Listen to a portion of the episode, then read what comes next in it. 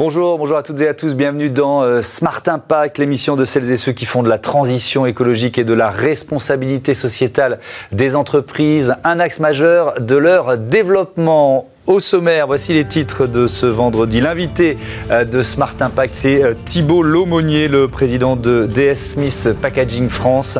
Numéro 1 du carton ondulé, une alternative aux emballages plastiques à usage unique. Comment protéger l'océan justement des microplastiques? Ce sera notre débat tout à l'heure avec Antoine Bruges de Surfrider et Romain Troublé, le directeur général de la fondation euh, Tara Océan. La Goélette Laboratoire repart demain pour une mission de deux ans qui l'amènera notamment en Patagonie. Et puis dans Smart Ideas, vous découvrirez euh, Waterdrop, euh, ces petits cubes et ces gourdes pour nous inciter à boire de l'eau. Voilà pour le sommaire, c'est Smart Impact tout de suite.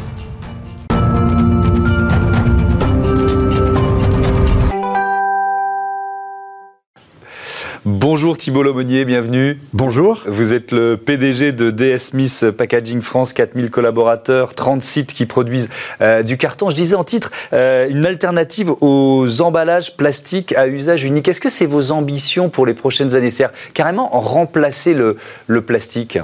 Bah, La durabilité est totalement au cœur de notre modèle opérationnel. Donc oui, euh, l'un des éléments sur lequel on travaille beaucoup aujourd'hui, c'est de faire une offre complète et d'avoir la capacité de remplacer euh, le plastique, essentiellement le plastique à usage unique. Mhm. Vous savez qu'il y a euh, des directives qui sont euh, en place aujourd'hui, en vigueur. Le plastique à usage unique doit disparaître totalement d'ici 2040. Et depuis déjà le début de cette année, hein, depuis le début de 2020, un certain nombre de plastiques à usage unique ont disparu, des gobelets, des assiettes, des cotons-tiges. Donc vous voyez, c'est déjà en place. Et une prochaine étape qui est importante, c'est en 2023, où on devra faire disparaître les emballages de fruits et légumes pour moins d'un kilo et demi. Donc typiquement, l'emballage pour euh, votre kilo de pommes, euh, qui est aujourd'hui euh, éventuellement en plastique, devra être remplacé par d'autres matériaux. Donc on a vraiment un, échéancier qui est très fort, très volontaire, mhm. et donc on est organisé pour répondre à, assez, et, direct. Et d'ailleurs, vous, vous, dites, j'ai vu ça sur votre site, que vous voulez transformer les allées des supermarchés. Euh, je, vois bien l'ambition, mais alors, euh, qui vous devez convaincre aujourd'hui? Les marques, la grande distribution? Euh, Comment ça se passe? Alors, transformer les allées, ça veut dire qu'on a pour ambition d'ici 2025 de retirer un milliard d'objets en plastique des allées de supermarchés. Donc effectivement, c'est mmh. ça. Alors, quand on regarde les différentes, enfin les ambitions que l'on a, c'est mmh. effectivement d'adresser un certain nombre de publics. Euh, ça commence par nous. Ça commence par former nos collaborateurs. Et ça fait partie vraiment des, objectifs mmh. que l'on a. On va commencer par former les 700 concepteurs qu'on a en Europe euh, et former les 1500 commerciaux. Donc là, on va avoir des gens qui seront prêts à mettre en place l'éco-conception. Mmh. On a ensuite un rôle qui consiste à euh, accompagner nos clients parce que le développement des produits se fait avec les clients. Donc on va également les informer, les former mhm. à cette éco-conception.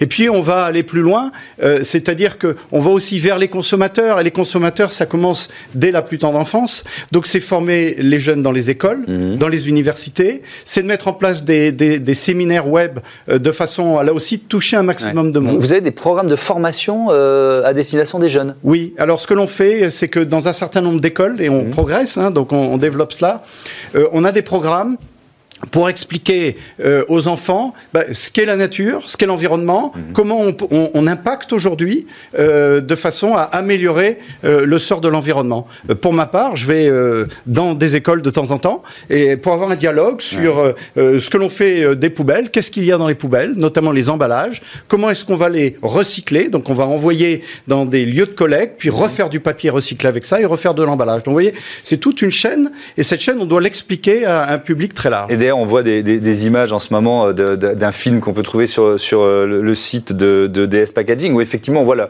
la, filière d'économie circulaire. On est en plein dedans. C'est-à-dire que les emballages carton que vous proposez à une marque, euh, le, le, supermarché va les récupérer, vous les renvoyer. Mais le carton, il n'est pas recyclable à l'infini quand même. Combien, de, combien de fois vous pouvez euh, euh, faire cette, cette, démarche en quelque sorte? la, la, boucle telle que vous avez pu la voir, c'est une boucle qui fait au plus court 14 jours. Et en 14 jours, qu'est-ce que l'on fait? Si on part du supermarché, on va collecter les vieux papiers et les vieux emballages, mhm. on va les envoyer dans les papeteries, en grande partie dans nos papeteries, et à partir de cela, on va faire des bobines de papier recyclé, on va les envoyer dans les cartonneries, on va faire du carton. Ensuite, on envoie ce carton qui est en général imprimé chez les industriels, Mhm. typiquement pour des plaques de chocolat ou pour des bouteilles d'eau. Et ensuite, ça ira dans les supermarchés, on reprend la boucle. D'accord? Donc en fait, ce, ce Et donc cycle- la question, c'est combien de fois? Oui, alors ce cycle-là, déjà dans le temps, c'est au plus court 14 jours. Le nombre de fois, en fait, c'est de l'ordre de 6 à 7 fois. Mhm. Ah oui, quand même. Et donc, concrètement, lorsque vous fabriquez du papier recyclé, pour qu'il puisse euh, être utilisé pour faire du carton, vous allez euh, rajouter de la fibre vierge. Et en gros, vous avez 85% de fibres recyclées et 15% de fibres vierges. Et donc, comme vous le comprenez, progressivement, ben, on remplace le- la, la fibre recyclée par de la fibre vierge. Et ce qui est très important pour nous, c'est quand on dit fibre vierge, on va la sourcer à partir de forêts qui sont certifiées, de façon à bien respecter la source également de ces matières vierges. Hmm. Alors, quelques chiffres euh, euh, trouvés là aussi sur votre site. 20 millions de tonnes d'emballage plastique par an euh, en France, 1 million 500 000 tonnes qui pourraient être remplacées par des matériaux durables euh, chaque année. Donc, vous avez parlé des, des emballages, par exemple, pour, pour des, des fruits et légumes. Moi, j'ai été surpris de découvrir qu'on pouvait remplacer le film plastique, là, qui est bien pratique quand on, quand on veut, je sais pas, on a fait du riz, il en reste un peu, boum, on met un petit film plastique. Ça, ça vous avez une alternative à ça? Alors, alors le, le- le tonnage de 20 millions de tonnes, c'est pour l'Europe. Ouais. Euh, et donc, en fait, les, euh, le travail que l'on fait, il est en plusieurs temps, si vous voulez. Euh, je vais venir sur le film, mais je Ouais. dirais qu'aujourd'hui, on a déjà des produits qui sont disponibles. Je vais vous donner un exemple. Mhm. Si vous allez acheter des petites tomates d'apéritif, Ouais. hein, en général, jusqu'à présent, vous les avez trouvées dans des petites barquettes en plastique. C'est vrai. Aujourd'hui, on les remplace par des barquettes en carton, totalement recyclables. Donc ça, ce sont des produits qui sont présents. Je vous donne un autre exemple de produit présent. Si vous achetez toujours dans le supermarché un grille-pain, il sera dans un carton et souvent il va être calé avec du polystyrène. Ouais. Aujourd'hui, on remplace le polystyrène par du carton. Donc ça, c'est l'innovation qui est présente. L'innovation à laquelle vous faites référence, on est aujourd'hui sur une innovation vers le futur, c'est-à-dire que effectivement, ce que l'on cherche à faire aujourd'hui, c'est à remplacer le plastique avec euh, des, des matériaux qui sont biosourcés. Et ces matériaux, ils ont pour euh, objectif, et on est en plein travail aujourd'hui de développement, d'être euh, barrière à la vapeur, d'être barrière à l'oxygène, aux UV, donc euh, à l'eau. Donc typiquement, ce que l'on sait, c'est que le carton étant fabriqué de papier, le papier aime pas beaucoup l'eau, si on prend cet exemple-là. Ouais. Je pense qu'on a tous fait l'expérience. Ouais. Le travail que l'on cherche à faire aujourd'hui, et, et l'exemple que vous donnez en, en- en est une belle illustration, c'est de donner aux fibres de, de- de papier des propriétés qui lui permettent d'imiter euh, le plastique. Et donc, on remplacera le Ouais. plastique à usage unique par du carton. Donc, Donc, oui. ça veut dire que vous êtes dans la phase de recherche et développement et vous n'êtes pas loin d'aboutir, vous en êtes où? Alors, je vais vous donner une illustration. Oui. Si vous prenez, par exemple, le sandwich triangle, classique que vous avez trouvé dans les stations-service. Mhm. Jusqu'à présent, il était dans le triangle était en plastique. D'accord Vous aviez Mhm. un plastique euh, euh, rigide, puis vous aviez un film pour l'ouvrir. Ouais. Ce que l'on fait déjà aujourd'hui, c'est de remplacer le triangle qui est euh, 80% ou 90% du volume de- d'emballage. Ça, c'est remplacé déjà par du carton. Oui, on, le- on le trouve déjà Donc là, il n'y a pas de souci. Là où c'est euh, un, un sujet de développement, Mhm. c'est d'aller vers euh, effectivement un remplacement du dernier film, qui est le film plastique, qui lui est vraiment euh, barrière notamment à l'oxygène, Mhm. de faire en sorte qu'on puisse le remplacer par des matériaux biosoucés Mhm. à base de, de- de- de cellulose, mais qui sont retravaillés de façon à conserver ses propriétés de barrière. Ouais. Donc on est en plein développement sur ces sujets. Oui, parce que l'enjeu, c'est de garder quand même une date de conservation similaire avec ou sans plastique, c'est ça? Absolument. Et on va y arriver. Comme je vous dis, on a déjà 80-90% de l'emballage qui est remplacé, donc Ouais. on est en train d'avancer. Hmm. Le, le carton, c'est le produit phare du euh, euh, du e-commerce. Et dans le e-commerce, on emballe beaucoup de vide. Ouais. On emballe beaucoup de rien. Ouais. Euh, et et, euh, et c'est vrai que toutes les grandes enseignes de e-commerce cherchent à, à- à se battre contre ça. Cdiscount, par exemple, a un, un robot euh, 3D qui va réussir à, à emballer au plus près le produit, quel qu'il soit. Com- comment vous luttez contre ce- cet emballage du vide Alors, euh, l'emballage du vide, c'est un vrai sujet. Euh, c- vous avez donné euh, cet exemple. Il y a 43%, on estime qu'il y a 40%, 43% d'emballage euh, qui est occupé par du vide aujourd'hui dans le e-commerce. En moyenne, en En moyenne. aujourd'hui. Ouais. Alors, il y a des situations très différentes. Si vous prenez les vêtements, c'est de l'ordre euh, simplement de 18%. Pourquoi Ouais. Parce que le vêtement, on le sait, ça se tasse, ça se met bien. Par contre, si vous voulez vers de la verrerie, là, vous êtes au-delà de 60%. Donc, on est obligé d'adapter l'emballage au produit qui va être emballé. Alors, comment est-ce qu'on répond à cela? Il y a d'abord ce qu'on appelle l'éco-conception. C'est-à-dire qu'on a un certain nombre de logiciels qu'on va utiliser, on va travailler avec euh, nos clients pour faire en sorte que l'emballage soit exactement aux dimensions du produit. Mhm. On va avoir ensuite des emballages qui sont modulables de façon à ajuster la taille de l'emballage en fonction du produit. Mhm. On va avoir une large gamme d'emballages pour que dans les plateformes de e-commerce, les gens puissent piocher, si vous voulez, parmi euh, différents types d'emballages. Et ça, c'est exactement ce qui se passe aujourd'hui. Mhm. Euh, et puis, il y a un moyen de gérer aussi euh, ce vide, c'est qu'il faut penser à l'aller, c'est-à-dire vous commandez, ça vient de l'entrepôt mhm. chez vous, mais si, ça va repartir, parce qu'il y a un très gros taux de retour. Donc, gérer le retour est très important aussi. Et comment on gère le retour? C'est entre autres en proposant des emballages qui sont réutilisables. Donc, typiquement, vous recevez une boîte hmm. avec vos chaussures de sport, elles ne vous conviennent pas, mais vous avez ouvert la boîte. Eh bien, on a un des systèmes qui font que vous avez à nouveau une bande autocollante qui va permettre de refermer l'emballage et vous n'allez pas être obligé d'en chercher un autre pour le renvoyer. Hmm. C'est une manière de rester sur des, euh, des, emballages très ajustés et qui sont aptes à revenir vers le lieu de départ. Hmm. Merci beaucoup, merci euh, Thibault euh, Lomonier. À bientôt sur, sur Bismarck. Tout de suite, on monte à bord de Tara, direction la Patagonie.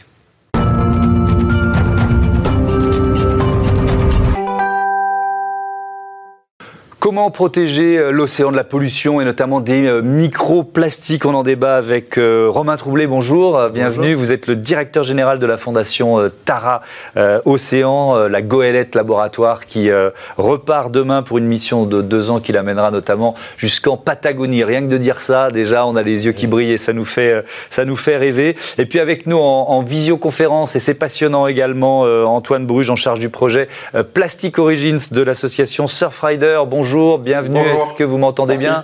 Ça a l'air de fonctionner, super. Euh, merci d'être là. Euh, Tara euh, Romain Troublé repart donc demain. Avec quel objectif? C'est quoi sa mission?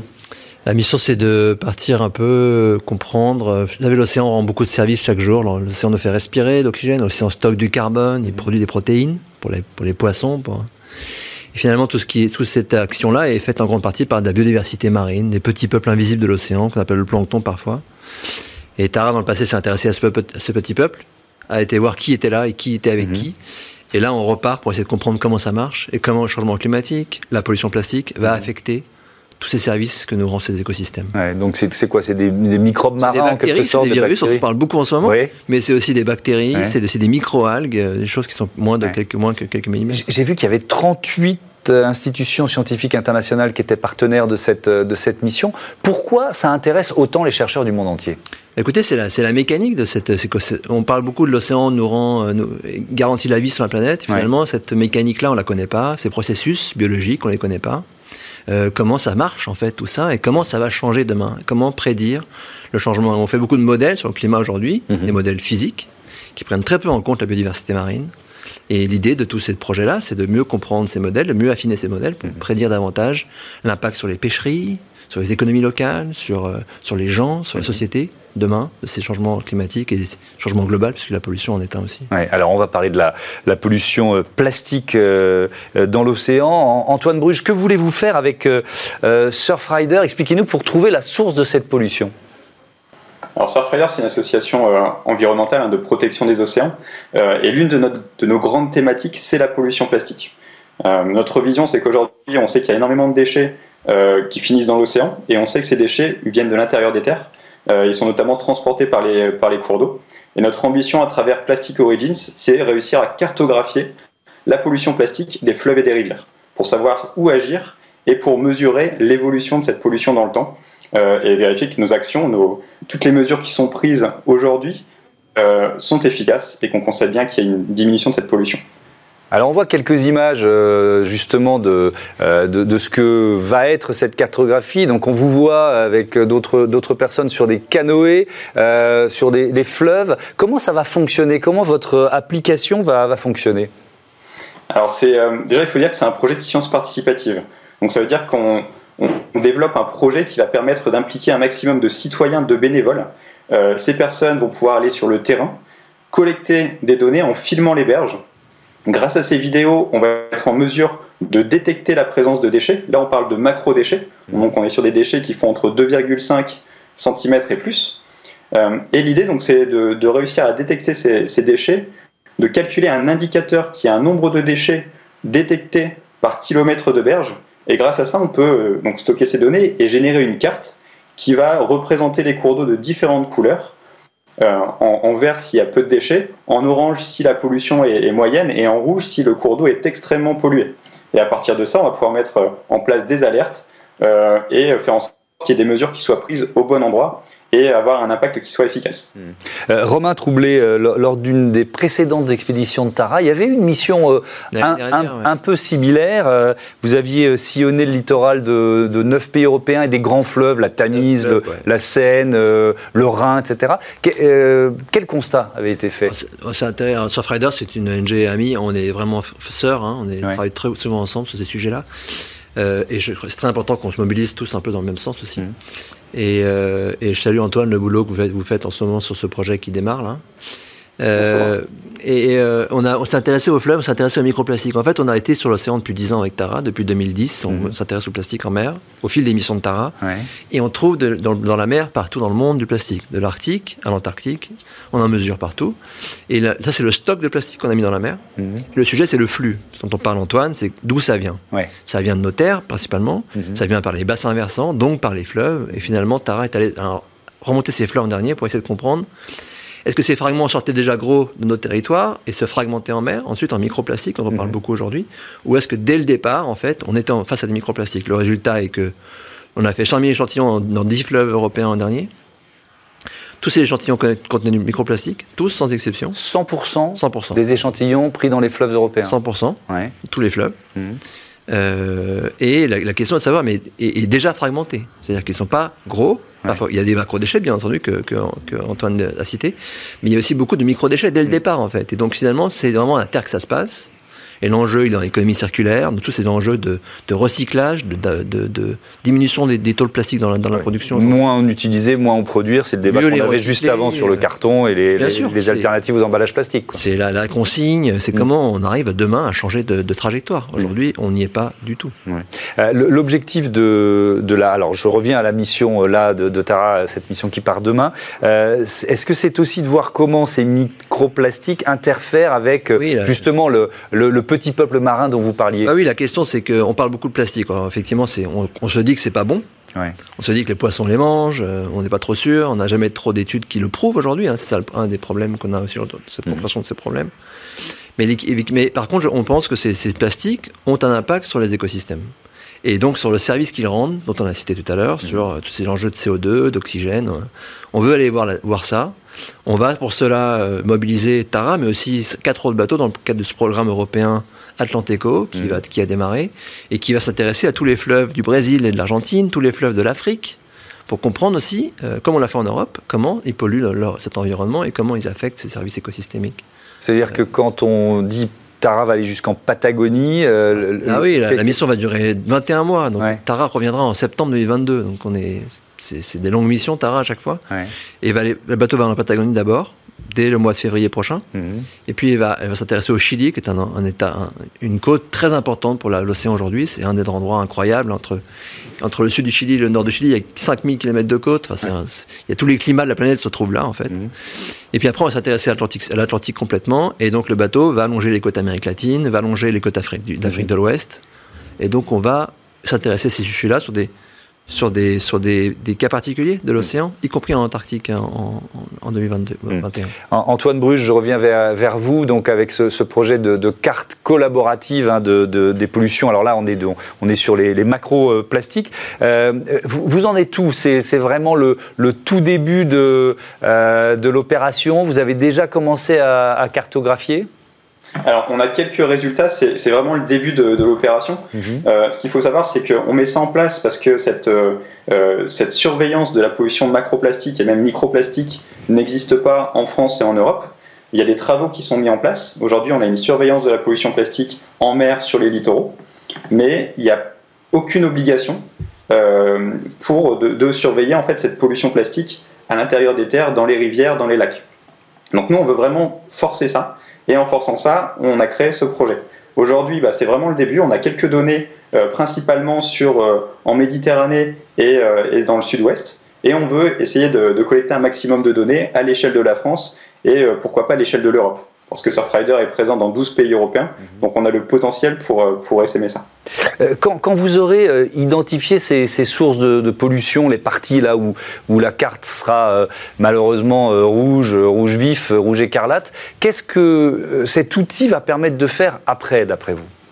Alors, on a prévu donc de, de fournir un guide euh, aux collectivités qui sont les plus impactées. Euh, L'idée, c'est vraiment de faire en sorte de leur donner des, clés pour qu'elles puissent prendre des mesures rapidement, qu'elles aient euh, donc tout un panel, une liste de, mesures, d'actions à mettre en place, que ces mesures soient euh, qu'on qu ait une idée un petit peu du coût de ces mesures pour faciliter vraiment euh, leur mise en place.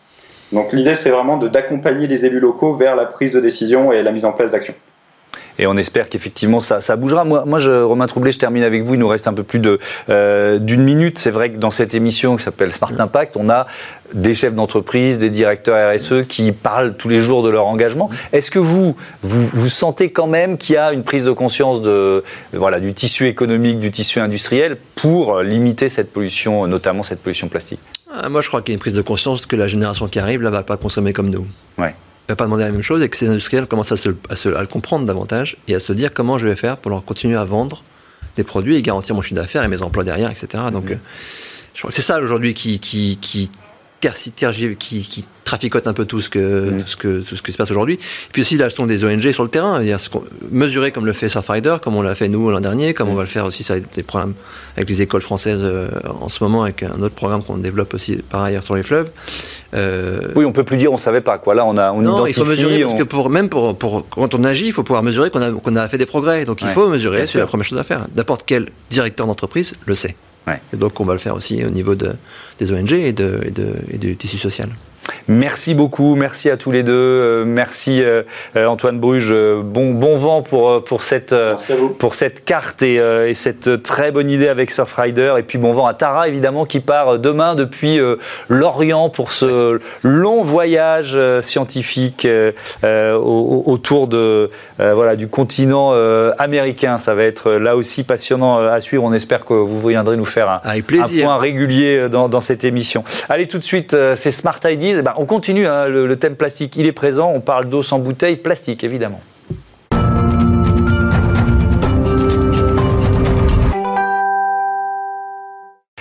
Smart Ideas, la bonne idée du jour, elle est signée Waterdrop. Bonjour George Owen. Bonjour. Bienvenue, vous êtes le directeur général de Waterdrop France. C'est quoi?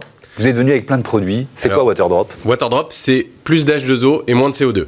Ouais. Et, et, et, notre mission, c'est d'aider les gens à boire plus d'eau et à le faire de façon plus éco-responsable. Et mmh. comment on y arrive? On y arrive grâce à nos petites capsules. Des petits cubes, là? Exactement. Ouais. Ce sont des petites capsules effervescentes mmh. qui sont faites d'extraits de fruits et de plantes mmh. euh, avec un petit ajout vitaminé. Euh, et qui est là pour justement euh, permettre aux consommateurs de se faire une boisson au point de consommation pour éviter et combattre les bouteilles en plastique à usage unique. Mmh. Si on rentre un peu dans le détail, de quoi c'est composé ce, ce petit Alors, cube? Parce que c'est important de savoir ce qu'on met dans notre eau. Quoi. Donc, euh, pour les applications en eau froide, on a, euh, on a les éléments nécessaires à la réaction effervescente, mmh. on a des extraits de fruits et de plantes, des arômes naturels mmh. et un petit édulcorant. Et après, pour les applications en eau chaude, parce qu'on a aussi des applications en eau chaude qu'on vient de lancer, mmh. on a exactement la même chose, euh, sauf que on a réussi à, à éviter d'utiliser l'édulcorant. Et dans l'ensemble de notre gamme, on a aussi un petit ajout vitaminé mmh. euh, pour justement donner un peu de fonctionnalité et, euh, et coller au, au, mieux à la routine de nos consommateurs. Donc c'est une alternative, là je parle de, en eau froide, au soda, c'est moins sucré, c'est... Nous, on considère que c'est une alternative à l'ensemble de ce qui est proposé sur le marché, que ce ouais. soit les sodas qui sont ultra sucrés, évidemment, mmh. nous, on est sans sucre, euh, aux jus de fruits qui sont aussi ultra sucrés, mmh. et aussi euh, aux eaux aromatisées qui, elles, sont pré-embouteillées et qui ont euh, là donc un désavantage sur le plan du contenant et aussi de l'émission en CO2 dû au coût de transport et, et aux émissions que ça, ça, ça, implique évidemment que nous on n'a pas parce qu'on essaie d'inciter ouais. les gens à utiliser ce que nous on appelle de l'eau décentralisée, c'est-à-dire soit de l'eau du robinet, mmh. soit de l'eau de système de filtration ou de fontaine à eau. Oui, et alors c'est vraiment, il y a une thématique commune dans cette émission, c'est aussi un moyen de lutter contre le, le, le plastique. Vous proposez d'ailleurs des, euh, des gourdes réutilisables, c'est ça? Aujourd'hui, je vous ai apporté euh, un, un, un, tumbler qui est une gourde isotherme pour les applications en eau chaude, mais mmh. on a évidemment des gourdes en verre et en acier. cette année, enfin en 2021, j'espère qu'on va devenir le premier producteur de gourdes de verre en Europe, mhm. ce qui est ce qui est quand même assez extraordinaire. Et, et, juste pour revenir à ce que vous disiez sur le plastique, évidemment, nous ce qu'on dit c'est on utilise encore un tout petit peu de PET pour nos emballages parce qu'on a besoin de quelque chose, qui, on a besoin d'un emballage qui soit absolument hermétique parce qu'on a une capsule qui est très sensible à l'humidité parce qu'on a décidé de pas, pas utiliser de conservateur. D'accord. Euh, et donc, on utilise encore un tout petit peu de PET, mais on utilise 98% de moins mmh. par rapport à une bouteille conventionnelle.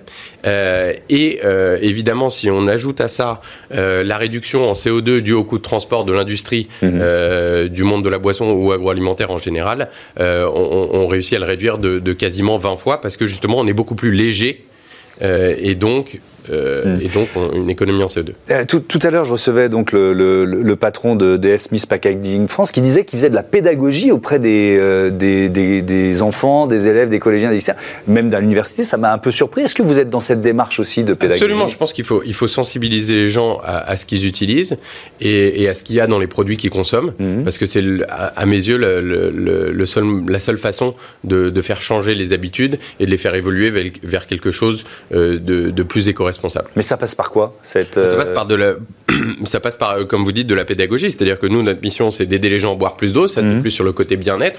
75% des Français ne boivent pas assez. Donc, comment on fait pour aider les gens à boire plus d'eau? Mhm. Et en même temps, comment on fait pour leur donner une solution qui soit pas complètement désastreuse pour la planète. Mhm. Et donc là, on est obligé d'expliquer et, euh, et euh, en même temps, on, on, oui, ça passe pas mal par la publicité, j'imagine. C'est la publicité, c'est c'est de l'éducation consommateur. C'est un produit qui est innovant, c'est une nouvelle façon de boire. Donc là, il faut vraiment éduquer. Et, et, je pense qu'il y a le, le corollaire de notre produit, c'est aussi de, de continuer à utiliser de façon plus active et de plus importante l'eau décentralisée, c'est-à-dire l'eau du robinet quand mmh. elle est potable. Et c'est vrai que dans la majorité des pays occidentaux, ben, on a accès à de l'eau potable euh, de façon quasiment gratuite, quasiment partout. Mmh. Ben, pourquoi est-ce qu'on l'utilise pas?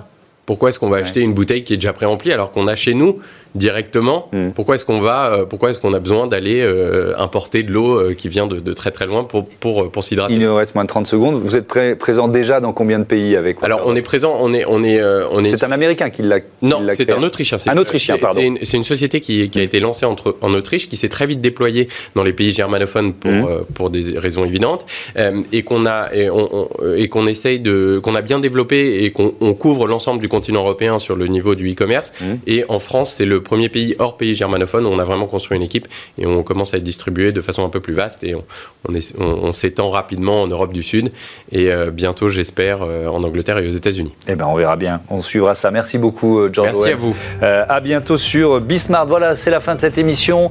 demain, exceptionnellement, vous retrouverez Eva, Eva Ben Saadi pour Smart Impact et Smart Future. Enfin non, demain, ce sera Smart Future uniquement. Allez, salut. Je vous dis à la semaine prochaine.